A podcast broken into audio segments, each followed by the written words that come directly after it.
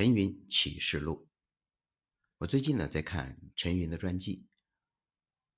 陈云呢是新中国一个非常奇特的存在，这个人身上表现了共产党人独特的气质。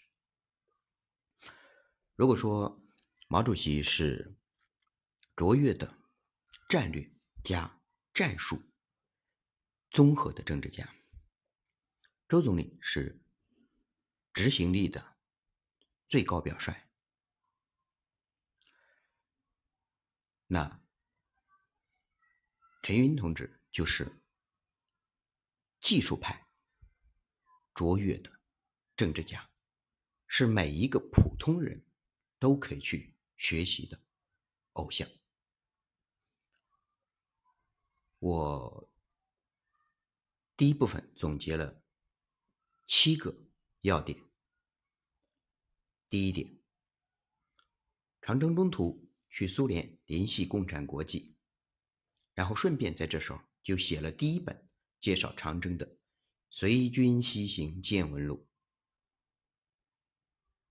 这部以化身为一个医生的角色，然后讲述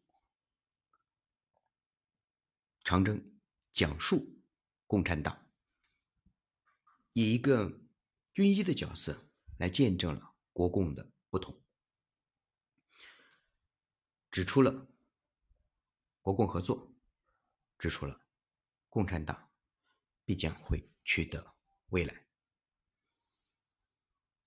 第二呢，就是新疆留西路军计划去苏联时，顺便。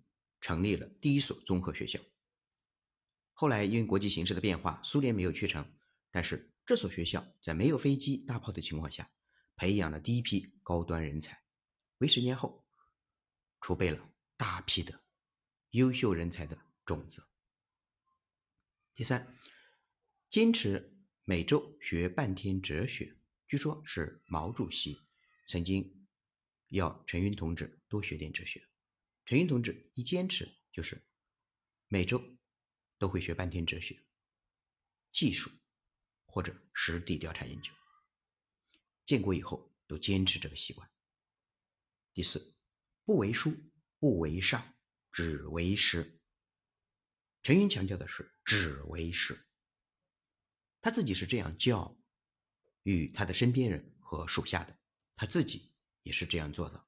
如果你了解陈云在建国前后的所有的波折和成就，你就知道陈云同志确实自己做到了自己所说的。第五，自己调查加自己动手加讨论，等于寻找到了新的方式和方法。这个方式值得每一个做领导的人去学习。第六，坚持做小学生。陈云一生。的履历上都写着小学。陈毅是高小，上完了高小，所以陈云同志强调自己只是一个小学生。但是，小学毕业不是结束，而是一生坚持学习的开始。就是因为他的不断的学习，所以才有能力培养大学生、留学生，培养了一大批共和国的高级干部。第七。坚持学习，坚持调查，坚持请教，共同讨论，实事求是。这七点，我们每一个人都可以去学习，都可以从这从陈云同志的身上来获得营养和价值。这就是共和国历史上比邓小平还要传奇的技术派政治家。新中国的五大书记之一，历经毛、邓、江三个时代、三个核心、三个集体，而他都在努力的用技术为共和国添砖加瓦，而且取得了卓越的成绩。